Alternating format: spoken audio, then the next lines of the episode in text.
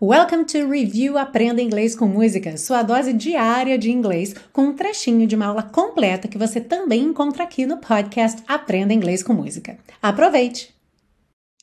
Temos uma frase aqui que com certeza seria uma pegadinha para várias pessoas, não tivesse a tradução aqui.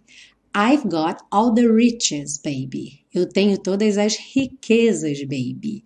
Riches não é plural, ricos ou ricas, ok? Vamos sempre lembrar que em inglês adjetivo não tem plural, ok? Ela é rica, she is rich. Elas são ricas, they are rich ok? O adjetivo não acompanha o plural do substantivo ou do pronome. Uma caneta azul ou várias canetas azuis, a gente vai ter blue pen ou blue pens.